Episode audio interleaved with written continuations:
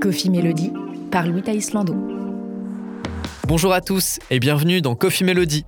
Aujourd'hui, j'accueille l'artiste Perse à ma table. De nombreux EP et différents concerts, dont un dans un musée, on en apprend un peu plus sur son envie de jouer dans des lieux extrêmes, comme il l'explique dans cet extrait. J'aime beaucoup les décors enneigés, mais là, ça a été fait encore euh, récemment euh, par Sofiane Pamar. Ce genre de truc là sur la banquise, euh, j'adorerais. Pareil sur un volcan. Moi, j'aime bien les extrêmes, Ah quoi. ouais, Genre, Perse, c'est un rap empli de spleen et de chaleur humaine. Un univers qui nous emporte entre les différentes saisons et planètes du système solaire, épaulé par ses musiciens claviéristes et guitaristes. Bref, je ne vous en dis pas plus, il saura vous en parler mieux que moi.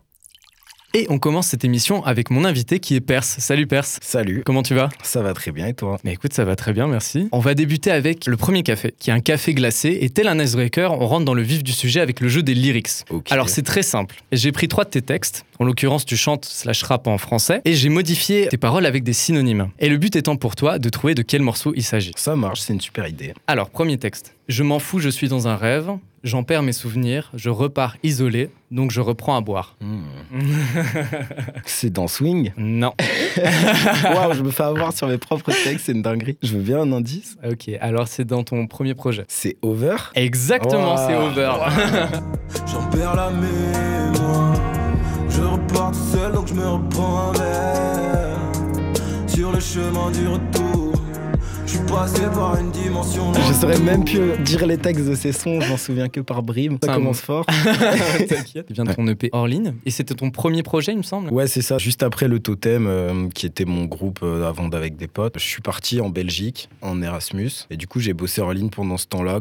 Enfin, c'était vraiment le moment où je me suis retrouvé un peu seul, nouvelle vie et tout. J'avais envie de tester des trucs moi-même. Au final, c'est sorti quand même un bon moment après que j'ai commencé. C'était en 2018 où j'ai commencé à le travailler. Donc vraiment, ouais, c'est des sons qui datent de ouf pour moi. Oui, 2018, et du coup, c'est sorti un an après, euh, du coup, en 2019, donc euh, ça a eu le temps de maturer, etc. Totem, du coup, qui est un, un ancien collectif, ou c'est toujours le cas, du coup euh Non, c'est vraiment ancien. Bah, c'est les potes, euh, parce que je viens de Nancy de base, et on a commencé à rapper euh, ensemble. En fait, on a découvert ça ensemble. Plus dans des contextes d'open mic et tout. On n'enregistrait vraiment pas au début. Après, on a commencé à freestyle ensemble, et puis petit à petit, voilà, ça s'est formé. Mais maintenant, euh, chacun a des vies différentes. Je suis juste resté avec Blondin, qui maintenant fait les prods, le clavier, qui back aussi sur scène, qui rappe de temps en temps.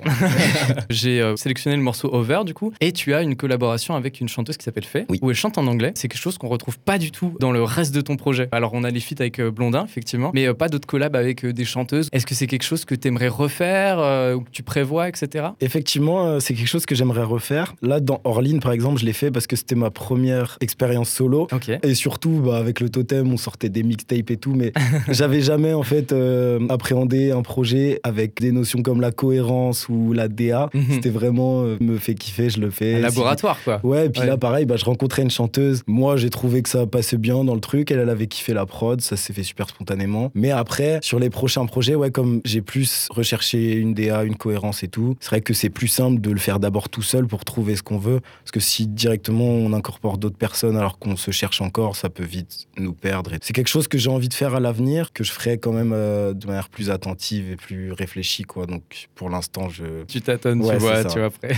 Alors, deuxième texte. J'ai peut-être le regard perdu, mais ça me regarde. Je ne vois pas ce qui pourrait me mettre à terre. Cette nuit, la lune a allumé le projecteur, illumine mes yeux rivés sur la barrière. Ok, bah ça, c'est swing. Exactement, c'est bon. J'ai envie de rien, juste un peu de vibe. Hein. J'ai peut-être les yeux vides, mais ça me regarde. Hein. Je vois pas ce qui pourrait. yeah. Donc Swing qui est sorti en 2021, c'est une trilogie. C'est les Soper euh, City Stories avec Moonrock, Ice et Stardust. Alors pourquoi t'as voulu faire toute une série comme ça d'EP Il y a eu plusieurs raisons. Bah, la première, déjà, je l'ai évoqué juste avant, c'est que je cherchais à construire une DA et des idées de cohérence et tout. Donc, je trouvais que le format de trois titres, ça me permettait d'aller dans plusieurs directions, mais en proposant quand même des petits formats qui sont cohérents entre eux. Mais ça reste une exploration. Et du coup, le délire un peu spatial euh, que j'ai voulu ramener dans les Super City Story, euh, c'est ça en fait. On se promène dans un système solaire ou une constellation et Ouais. on découvre que tout est régi par les mêmes lois, mais c'est des univers différents quand même. Ça me laisse de la liberté aussi pour la suite. Et la deuxième raison, c'est que avec tout ce qui sort en ce moment, l'essor du streaming, du rap, etc., le format trois titres est plus digeste Ouais. pour des gens qui me connaissent pas et qui vont pas se taper 11 titres d'un mec dont ils n'ont jamais entendu parler. Ouais, j'allais venir là-dessus justement avec ça. C'est compliqué quand tu débutes et c'est super intelligent parce que du coup, tu offres au public plein de morceaux, quelque chose d'assez récurrent et en plus, comme tu dis, il y a une DA qui suit de A à Z et c'est vraiment bien fait pour le coup. Merci. C'est clair, mais après, il y a des mauvais côtés dans le sens où là, ça m'a vraiment laissé beaucoup de liberté, mais du coup, j'ai pas l'impression de m'être non plus fixé de ouf dans une D en particulier. Et donc, comme ça fait quand même un bon moment que je le fais, je suis quand même censé m'être trouvé. Moi, je me suis habitué à ce délire où je me mets pas de limite. Et donc, ça peut aussi perdre les gens que j'aurais pu ramener en cours de route sur telle ou telle ambiance. Justement, dans Swing, il y a un clip où on te voit euh, sortir avec Blondin de Universal, avec un disque d'or et t'enfuir avec. Le braquage. le braquage. et en plus, il y a un plan trop stylé. On te voit à la fin sur les toits avec ton disque d'or posé Oui. avec euh, un plan drone. C'était une bonne expérience de tournage? C'était une super expérience de tournage. Je pense que c'était notre premier tournage euh, vraiment sérieux, on va dire, Ouais. avec euh, une équipe un peu plus étendue que juste Ilmi, qui est un pote qu'on a rencontré à la fac. On a toujours fait nos clips, genre juste ensemble, parce qu'on était en fac de cinéma. Donc c'était en même temps des crash tests, voilà. On est juste tous les trois, on teste des trucs, et ça passe ou ça casse. Sur Swing, lui, il avait monté une boîte de prod avec aussi un, un autre pote de la fac sur Paris. Et donc là, ils sont vraiment venus, on a mis un peu plus de moyens et tout. Et c'était le dernier clip de la première trilogie, donc euh, c'était vraiment le clip. Et donc c'était une super expérience, mais en même temps, c'était beaucoup de stress et de déconvenus quand même. Forcément, on s'imagine des trucs de ouf, on se dit on va partir clipper à Paris, nan, nan, et puis voilà, après il y a les réalités et tout, mais euh, du coup, on a beaucoup appris grâce à ce clip. Et je trouve ça assez fou parce qu'effectivement, c'est lui qui a réalisé presque tous les clips de ton projet. C'est ça. Depuis le totem, hein, déjà, c'est quand même fou. il a réalisé quasi tous les clips. Il y en a eu deux où c'était pas le cas et c'est juste qu'il n'était pas dispo en vrai. C'est vraiment une collaboration de longue date. On sait où on veut aller, lui Ouais. me connaît, je le connais, et puis voilà quoi. Alors, dernier texte. Cœur de glace sous ma cote de maille. Je suis présent pour le concert. J'ai plus de voix si j'ai lâché le micro. Mélie. Roule en béni, verse le Henny. Je veux vivre ce dream non-stop. M'envoler vers NY ou Delhi. Murder on my mind comme Melly. Effectivement, qui vient de ton EP Google Drive, sorti en Ouais. 2022. J'ai l'impression que à partir de ce projet-là, tu as commencé à beaucoup plus trouver ton style. En tout cas, que la trilogie d'avant est hors ligne. Au niveau du placement de ta voix, ton timbre, etc. Est-ce que c'est réel ou tu as continué quand même de te chercher euh, avec ce projet? Ouais, je pense que c'est réel. Tout simplement parce que euh, j'ai eu l'occasion euh, de faire un stage de chant. C'est le moment où j'ai vraiment eu envie de mettre l'accent là-dessus parce que je pense que textuellement, au niveau des flows et tout, comme ça fait beaucoup de temps que je travaille ça, j'avais moins de marge de progression dessus. Par Mhm. contre, le truc où je pense à ce moment-là, je pouvais vraiment progresser, c'était là-dessus et j'avais des clés pour le faire et j'ai aimé le faire. À partir de là, j'ai vraiment exploité cet aspect-là où c'était moins le cas avant. Effectivement, ça s'entend énormément comme des sons. euh, Il y a vraiment un côté beaucoup plus chanson dans le projet, comme pour euh, tout lui dire, où il y a vraiment un côté très pop. Ça, et euh, Basile. hein. Basile qui est du coup le guitariste du projet. Ouais. Et justement, il y a aussi Salo. C'est un hit en fait ce morceau. Et on sent vraiment ce côté euh, bah, chant que tu as rapporté au projet. C'est le genre de morceau super spontané, surtout genre, t'as l'impression que ces morceaux-là, tu les as pas travaillés Ouais. et au final, ça met les gens d'accord, donc c'est cool. Et du coup, tu as eu vraiment euh, cette volonté de t'ouvrir un petit peu à d'autres styles ou comment ça s'est passé euh, Je pense que j'ai toujours voulu le faire, mais que soit j'ai jamais encore assumé ou je me sentais pas justement vocalement capable de le faire. Mais là, je pense que l'arrivée de Basile aussi, ça. Lui, avant, il avait un groupe de indie pop. De base, il vient plus de l'école du rock, euh, de la pop et tout. Il a vraiment, je pense, incorporé cette dimension qui, à la base, est venue du live. Son apport, il était uniquement sur le live. Comme bah, il est ingé, il est beatmaker aussi. Forcément, il s'est de plus en plus impliqué dans ces aspects-là. Et je pense que ça a vraiment ramené cette touche un peu plus popesque euh, dans les projets. Alors, je crois qu'il est temps de passer au double expresso. Double expresso, car il va falloir être doublement rapide pour le jeu du multi-blind test. C'est pas pour moi, ça. Alors, j'ai pris plusieurs de tes musiques mélangées à celles d'autres artistes qui vont être jouées en même temps. Donc, il y a six morceaux qui vont être joués en même temps, simultanément. Et le but du jeu va être que tu trouves eh bien, tous les morceaux. Je te fais écouter quelques secondes de ce Glooby Boulga. Il faudra que tu me donnes le nom des différents morceaux. Dès que tu en trouves un, je l'enlève du multi-blind test, etc., etc., jusqu'à ce que tu trouves tous les morceaux. Ok. ok, alors. Je suis hop. prêt. Je ferme les yeux. Et c'est parti.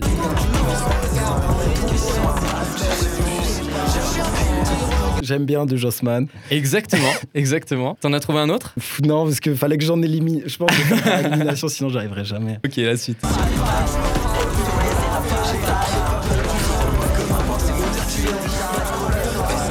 Jusqu'au bout. Effectivement, jusqu'au bout. Ok. C'est que je l'aurais. Alors vraiment là, j'étais dans un flou total.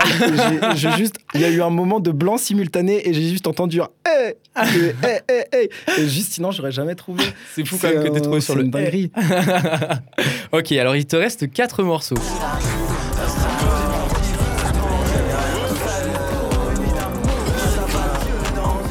Salaud. Effectivement, Salo, ouais. T'en as trouvé un autre? Non. Ok, il en reste 3 autres. Sa mère, ouais, ok.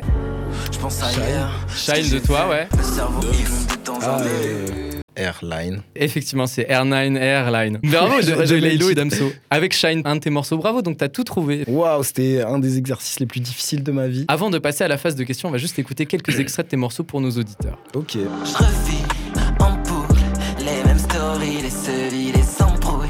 Sa mère, je me mets Sa mère, un jour, ça me foutra en l'air. Sa mère, Quelques grammes, belle femme, mais le vide reste là. Et rien à faire, on s'éclate, on fait avec ce qu'on a.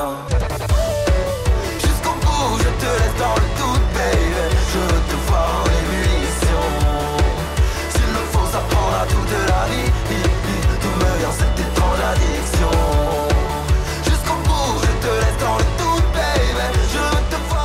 Alors, t'as sorti une deuxième saison du coup des Super City Stories. C'est ça. Trois EP, Vénus, Saturne et Neptune, que t'as sorti l'année dernière. C'est un truc qui te passionne vraiment l'espace? J'irai pas jusque-là. Je peux dire que ça me fascine, mais je vais pas me renseigner sur l'espace tous les jours. Le côté exploration de différents univers, ça par contre, je trouve que c'est super cohérent par rapport à ce que je fais euh, au niveau du contenu. Et euh, en même temps, ouais, ça a ce côté mystérieux. euh, je sais pas, je trouve l'espace c'est quand même quoi. super mystérieux et donner des noms de planètes à des projets. À la fois, c'est évocateur, mais à la fois, tu sais pas du tout au à quoi t'attendre, à part un truc Mm. euh, évident comme Vénus, un peu. Bon, c'est seulement quand tu vois la cover, tu l'associes à une couleur, je sais pas, il y a ce mystère et moi, je trouvais ça intéressant. euh. Les covers qui sont vraiment très graphiques pour le coup, où à chaque fois ça représente une boisson, enfin Ouais. un cocktail. Pourquoi ce choix de cocktail en fait? Écoute, euh, Je sais pas. hein. c'est euh, plutôt un concours de circonstances qui nous a amené à ce résultat. euh. Ouais, ça partait quand même de planètes. On était parti sur des textures aussi, en référence bah, à la première trilogie qui était plus des noms de matériaux. Le graphiste, donc Antonin Guitare, a trouvé ça peut-être un peu trop évident. Je sais pas, il nous a ressorti. En fait, il nous a vu jouer en concert. Il m'a dit, ouais, je vais retravailler les covers. Et il a sorti ce concept de boisson, mais du coup en collaborant avec une fille qui était dans sa promo aussi, euh, dans une école de graphisme, qui était là et qui, du coup, avait kiffé le concert et a dit qu'elle voulait être sur ce projet. Ils ont eu cette idée de verre. Pour être honnête, la première version qu'ils m'ont proposée m'a pas du tout plu. C'était en fait le format qu'il y a sur les tracklists, donc c'est l'arrière de la cover Ah où on voit le verre en plein pied. Après, ils ont reproposé ce format où on voit le verre du dessus. Ça rappelle un peu les planètes, c'est toujours une forme circulaire et tout. Parce que moi, quand je les vois de loin, les covers, je vois pas directement un verre ou une boisson. Non justement c'est assez original, c'est très subtil en fait. Ouais. Tu le vois pas tout de suite et c'est après quand tu le vois vraiment de près tu dis ah mais en fait c'est ça et tout. Ouais, c'est ça. Et du coup, j'ai kiffé un peu cette confusion que ça apporte. euh, et en même temps, bah, la métaphore de se noyer dans son verre. euh. et chaque euh, EP a, je trouve, un mood très particulier. Je sais Ouais. pas si c'était voulu, mais on a vraiment ce côté euh, Vénus, love, passionné, etc. Mm. qui est sorti en été d'ailleurs, en août. T'as Saturne qui est sorti en octobre où il y a plus un côté un peu spleen, surtout avec le morceau Shine où euh, on se perd un petit peu dans l'été qui est parti. Et là, Neptune, on est carrément dans le froid de l'hiver. aïe, aïe. Exactement ce que je voulais. Donc, euh, ah, mais c'est parfait. Alors justement, j'allais te poser la question, c'était réellement ça. Et, euh, Ouais, c'est ça. J'avais envie en- d'encore plus de focus dans les directions, que du coup chaque projet soit limite dans des moods opposés, mais que le projet en lui-même soit hyper cohérent. Et donc j'espère avoir réussi, mais euh, de ce que tu me dis, c'est plutôt le cas. Bah effectivement, ouais. En fait, on imagine vraiment bien les trois EP ensemble dans un même album avec les tracks mélangés. C'est juste que, bah, en fait, dans chaque EP sont regroupés les tracks d'un même mood, etc. Quoi. Je sais pas pourquoi, mais je me prends grave la tête sur les saisons de sortir mes projets. Enfin, moi, j'ai envie que quand un projet sorte, ce soit le truc que j'ai envie d'écouter là, maintenant, dans cette saison, dans ce contexte, tu Ouais. vois. Et je sais pas, j'ai envie de transmettre ça à mes auditeurs. Mais il y a quelque chose de très spontané, en fait, de très honnête finalement dans la démarche, quoi. Mais du coup, c'est pour ça qu'il y a vraiment ces trois moods euh, bien propres à chacun des moments de l'année où c'est sorti. Ça s'entend, et notamment avec le morceau Sa mère, qui est sorti dans ton EP Neptune en novembre. Il y a un clip incroyable où vraiment euh, tout est en noir et blanc, et il y a côté très stylé où il y a plusieurs personnes qui s'enchaînent. Il y a toi avec un serpent, plein de plans et tout, vraiment euh, très graphique. Et c'était une bonne expérience de tournage. Ouais, c'était vraiment une expérience cool, surtout que pour la première fois, du coup, on avait fait bosser Ilmi euh, avec un autre pote à nous qu'on a rencontré à Metz qui s'appelle Thibaut. Un grand merci à lui euh, Mhm. parce que ça a vraiment ramené une touche dans le clip. On avait parlé de cette collaboration euh, un an avant, à l'époque des concerts d'été, pareil. Et ça s'est fait à ce moment-là. Et du coup, c'était trop fluide parce qu'on avait Ouais. deux réals sur le clip. Ça apportait deux points de vue différents, mais qui en même Ah, temps, ouais. à aucun moment sont rentrés en désaccord. Je pense que c'est le plus gros clip de ma carrière. Et c'est notamment aussi euh, celui qui a le plus marché en fait. Quand on te dit sa mère, tu comprends, c'est vraiment ce clip en noir et blanc où il y a vraiment cette noirceur qui ressort et ce côté très froid, etc. euh, du projet. On est content parce qu'on voulait quelque chose de vraiment marquant. Toute l'ambiance, comme tu dis, euh, vraiment très noire du clip. je pense que c'est un truc dont tu te souviens quoi. J'imagine que quand Ouais. t'écoutes le son et que t'as vu le clip, tu vois directement une ambiance dans ta tête et donc ça c'est vraiment cool parce que le son, euh, sa mère aussi est un peu marquant. Je pense c'est soit t'aimes, soit t'aimes pas du tout. Ouais. euh, C'est marrant parce que tu as fait une session live dans un musée, le musée de la Cour d'Or de Metz. Donc c'était dans le cadre d'un événement créé par Station Est, qui est une organisation qui promeut les artistes locaux en fait de la région. Et c'était comment en fait de faire un live dans un musée? C'était euh, une expérience très particulière. Vraiment cool au final, mais ouais, il y avait euh, un côté très solennel qui s'en dégageait. C'est pas comme quand t'es en studio avec tes potes et tu te permets certains trucs que Ouais. tu ne fais pas du tout dans un musée. Ce qui était tout aussi cool, c'est que le personnel nous a vraiment fait confiance. Ils nous ont vraiment laissé faire notre vie. Ils avaient même l'habitude des tournages, mais après, c'est vrai que le rap, je pense pas. On sentait pas non plus la pression, mais du coup, elle était quand même là de par le fait qu'on était dans un musée. On fait de l'art au milieu de l'art, faut respecter tout ça. Et c'est un truc c'est genre, euh, je sais ouais. pas comment dire, mais ça a tout de suite mis une ambiance très. euh, on est là pour travailler et on va le faire le mieux possible et tout. Et j'ai vraiment bien aimé, ouais, c'était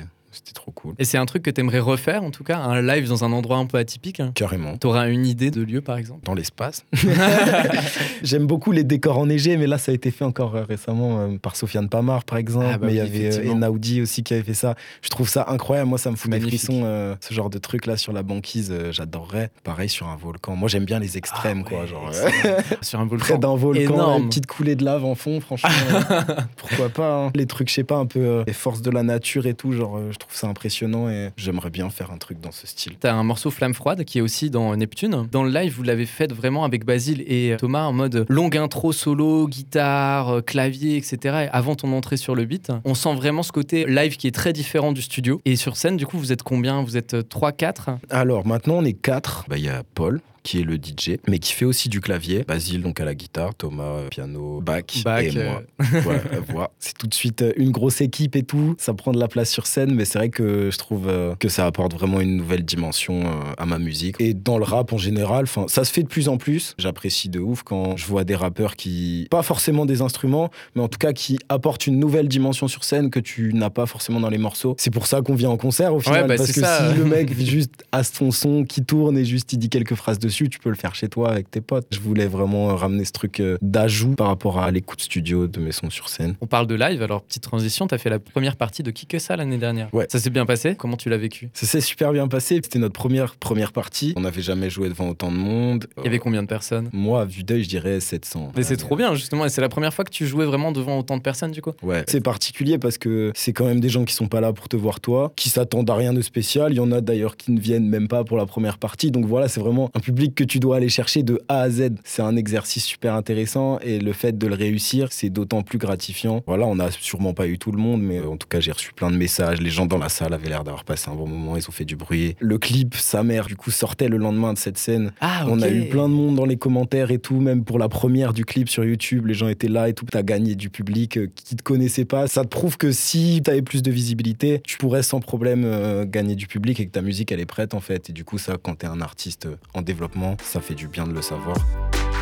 Alors c'est le moment de boire un petit ristretto. Autrement dit, c'est le moment corsé de l'émission, confession où on se livre. Concernant tes parents, t'as suivi le pas ou t'as réagi vraiment de manière opposée à eux musicalement? Surtout mon père, qui écoutait beaucoup de musique, euh, toujours maintenant d'ailleurs, il s'ambiançait dessus quoi. Ça se voyait qu'il était heureux d'écouter de la musique. Ma mère, elle écoutait plus, voilà, les trucs qu'elle aime bien, mais comme ça en fond. Mais mon père, ouais, je pense qu'il m'a quand même transmis euh, vraiment le fait de se prendre une musique avec toute son âme au final, euh, je pense. Mon père fait de l'harmonica. En mode blues et tout ou, euh, Ouais, ouais, c'est un truc qu'il a appris comme ça vite fait. Il a jamais vraiment poussé le truc, mais euh, après, je sais que mes deux parents, à un moment, étaient dans une chorale ensemble. Ok. Ça va pas durer longtemps, c'était un kiff qui se sont faits, j'imagine. Et j'ai appris plus tard aussi que mon père, quand il était vraiment jeune, genre au lycée, il faisait des reprises un peu. Je, pff, Ah sais pas exactement excellent. le contexte, mais du coup, euh, au Togo, donc le pays euh, dans lequel il a grandi, il se produisait comme ça. euh, je sais pas vraiment dans quelle mesure, mais il m'a dit qu'il s'était produit, qui s'appelait Sombrero. Sombrero.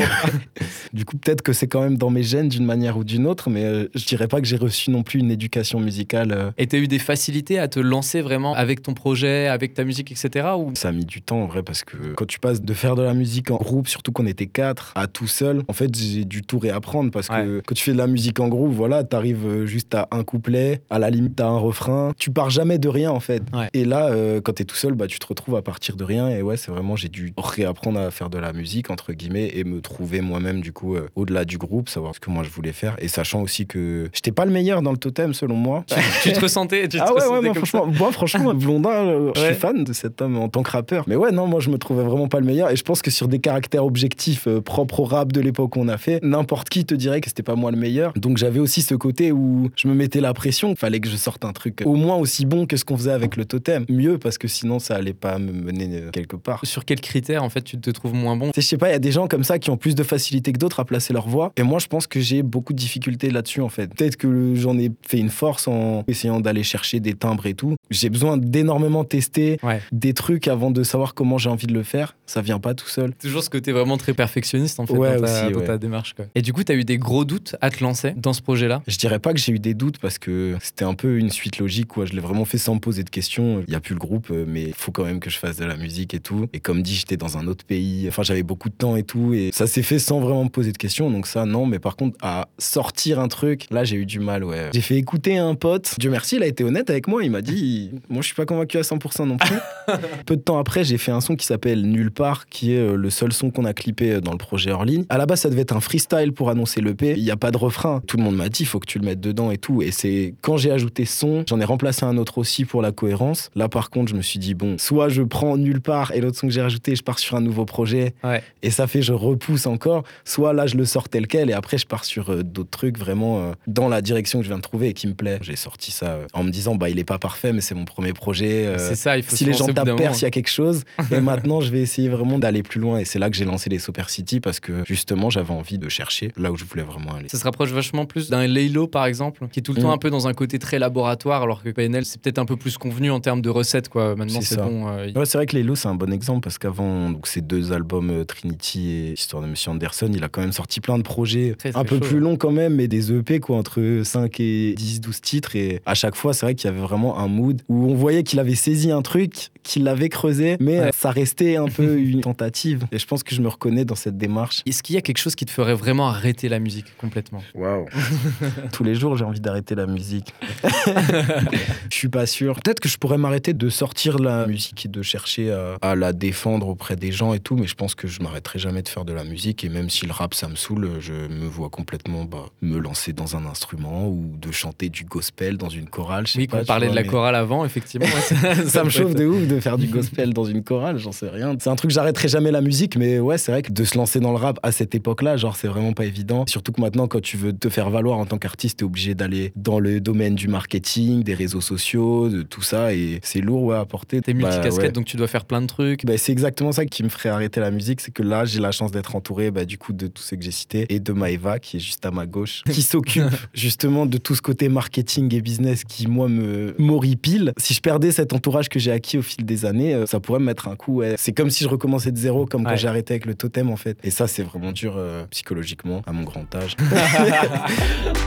Il est temps de conclure avec un réconfortant cappuccino bien installé à l'aise. Tu nous as concocté une playlist pour nous faire découvrir des artistes qui t'inspirent pour ton projet. Et t'as mis notamment euh, Caballero. Laisse-nous faire, qui vient de l'album du même nom. Son deuxième album qui est sorti en 2013. C'est un peu sa période que tu préfères à ce rapport-là? Complètement. Le Caballero de cette époque, moi, je le trouvais vraiment intestable sur ce domaine de l'écriture où il y a de la rime, mais en même temps, il y a du sens, pas forcément du sens profond euh, Ouais. qui va parler de société ou de philosophie, mais euh, il y a des jeux de mots, il y a plein de trucs intéressants. En fait, bah, c'est vraiment, tu ressens le truc de poésie. Euh, c'est comme ce que tu étudies en français. Il y a Mm. des figures de style, il y a des métaphores, il y a des jeux de mots et tout. Et moi, j'adorais cet exercice. Et pour moi, ouais, c'était le GOAT. Ouais. Et il l'est toujours, mais bon, voilà, maintenant. euh, Ouais, J'allais te poser il est la question. âgé, le monsieur. tout.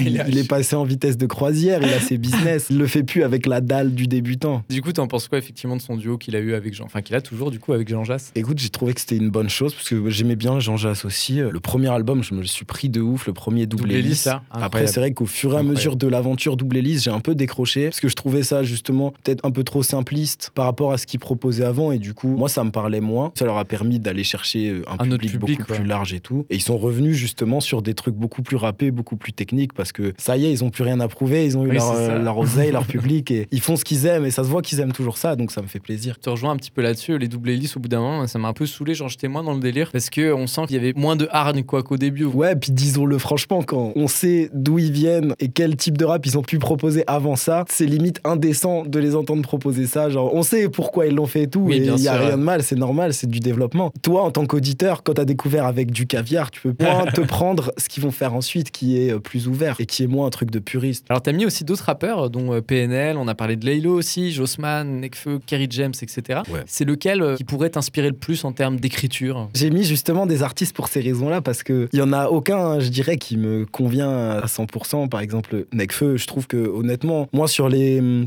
critères où je juge un rappeur juste pour sa performance textuelle, hein, je parle vraiment juste Ouais. de la manière dont il écrit. Nekfeu, il brûle tout le monde. En très, vrai très de fort. vrai, il, il maîtrise tout, les assonances, les allitérations, les- le sens, c'est ce qu'il dit lui pour le coup. Par contre, il y a vraiment une profondeur et tout. Je dirais que c'est celui qui écrit le mieux et donc forcément me challenge le plus et m'inspire le plus. Ouais. Comme dit, voilà, Laylo, j'adore la sincérité qu'il a dans ses textes. Et pareil pour Isha, que j'ai mis aussi. Mais Exact. Isha, par exemple, c'est une sincérité qui est complètement différente de celle de Laylo. Je trouve qu'il y a un truc de ouf qui me touche. À l'inverse, Jossman et PNL, c'est de la simplicité. Et en même temps, genre, euh, ça te percute euh, vraiment fort. Par exemple, quand PNL dit euh, Je souris à l'envers, c'est une phrase super bête. Et pourtant, je trouve c'est tellement évocateur et tellement imagé. Pour Laylo, t'as mis le morceau 10 minutes. C'est ton morceau préféré de lui ou Je suis pas sûr, mais je crois que c'est le moment où du coup j'ai découvert Laylo. 10 minutes, ma hit a une force complètement incroyable. Genre là maintenant j'arrive moins à le faire. Je sais pas si ça fait trop longtemps que j'écoute et que je ponce du rap ou quoi, mais c'était encore une époque où je pouvais vraiment me prendre des claques musicales et Ouais. celle-là elle était monumentale parce que il y a vraiment un déchaînement sur ce son que tu retrouvais nulle part ailleurs. euh, vrai. à ce moment-là. Les trucs vraiment euh, émotions brutes et tout, ça me touche directement, même si des fois c'est super pleurnichard et tout, il y a des gens qui Mm. détestent ça. Moi, si c'est bien fait et que c'est maîtrisé, euh, je suis un Yankee.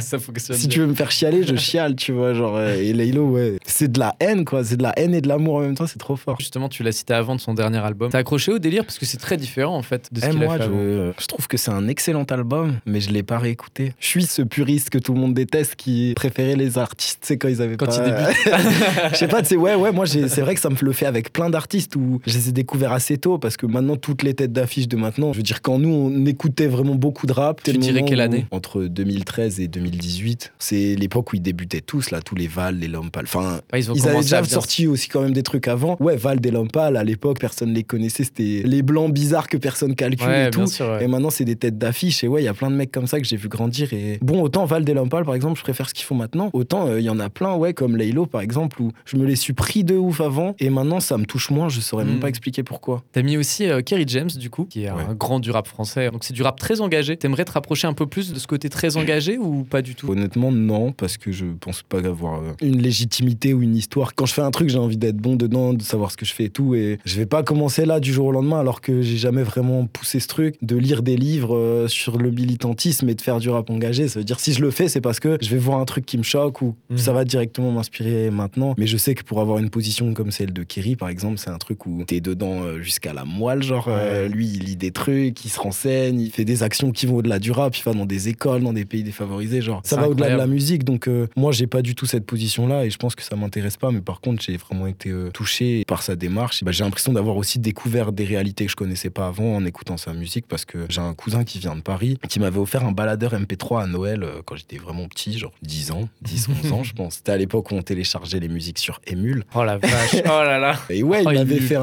un petit starter pack parce que lui, il écoutait pas mal de rap et il était plus grand que moi. Lui, il avait la vingtaine à cette époque. Et il m'a mis euh, tout ce qui est Sniper, Mafia Qu'un Free, Kerry James, Ah ouais, euh, énorme. DC's, euh, Ouais, mais c'était l'époque hein, en fait. hein. Du coup, moi, je me suis pris ça quand même au final super jeune. Et en même temps, dans mon coin, parce que du coup, lui, je le voyais très peu souvent. Et je me suis plongé dedans parce que ça m'avait fasciné. Et genre, avant ça, je pense que j'écoutais pas vraiment de rap à part euh, ce qui passait à la radio, quoi. Peut-être la voix aussi, il y a vraiment une, une certaine forme d'éloquence et tout.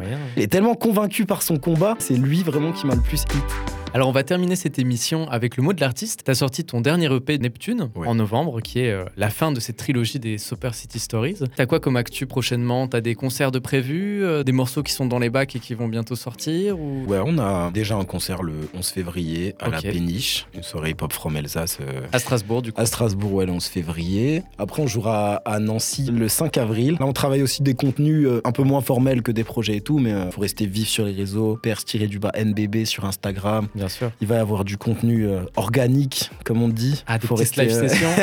oh, oh, on emploie des termes. attention. C'est dans l'esprit là, ouais. Voilà, pour faire patienter. Et en même temps, bah, évidemment, il y a des projets qui arrivent. En attendant les prochains projets et euh, cette petite suite organique qu'on attend sur les réseaux, Yes. vous pouvez les suivre euh, sur tous les réseaux, aussi écouter sa musique sur toutes les plateformes de streaming. T'as passé un bon moment? Un super moment. Là. Je suis rarement aussi bavard, sachez-le. Eh bien, profitez-en, effectivement. N'hésitez pas à suivre l'artiste sur tous les réseaux sociaux, à écouter sa musique sur toutes les plateformes de streaming. Et moi, je vous dis à bientôt pour un nouvel épisode de Coffee Melody.